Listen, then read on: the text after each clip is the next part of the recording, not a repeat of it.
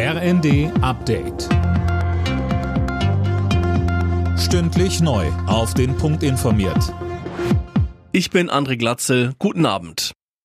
Die Preissteigerungen seit dem Ukraine-Krieg bewegen viele Deutsche zum Energiesparen. Das geht aus einer Umfrage des Instituts YouGov hervor. Mehr von Holger Dilk. Gut jeder Vierte hat seinen Strom- oder auch Gasverbrauch mit Beginn des russischen Angriffs eingeschränkt. Über die Hälfte der Energiebewussten schaltet Elektrogeräte vollständig ab und verzichtet auf den Standby-Modus. Knapp die Hälfte steht kürzer unter der Dusche oder verwendet kälteres Wasser. Und mehr als ein Drittel hat die Heizung checken lassen oder will das demnächst noch vor dem Winter machen lassen. Wer Strom und Gas nicht bezahlen kann oder will, dem droht weiterhin eine Sperre. Justizminister Buschmann lehnt ein pauschales Moratorium ab. Das führe nur zu einer Flut von Rechtsstreitigkeiten, sagte der FDP-Politiker den Funke-Zeitungen.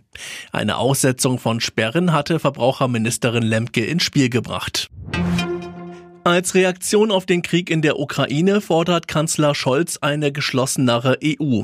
In einem Gastbeitrag für die FAZ schreibt er von einer geopolitischen Europäischen Union. Anne Brauer. Für Scholz heißt das, die EU muss ihre Reihen auf allen Feldern schließen, wo sie bisher uneinig ist, bei der Migrationspolitik oder beim Aufbau einer europäischen Verteidigung etwa. Berlin will dazu in den kommenden Monaten konkrete Vorschläge auf den Tisch legen. Der Kanzler fordert ein Ende von egoistischen Blockaden europäischer Beschlüsse durch einzelne Mitgliedstaaten. Für ihn ist die EU die gelebte Antithese zu Imperialismus und Autokratie, weshalb sie Machthabern wie Kremlchef Putin ein Dorn im Auge sei für Schwarzwaren ins Gefängnis. Das ist in Deutschland in bestimmten Fällen noch Realität.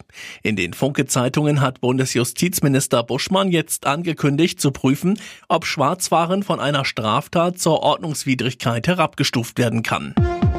Alle Nachrichten auf rnd.de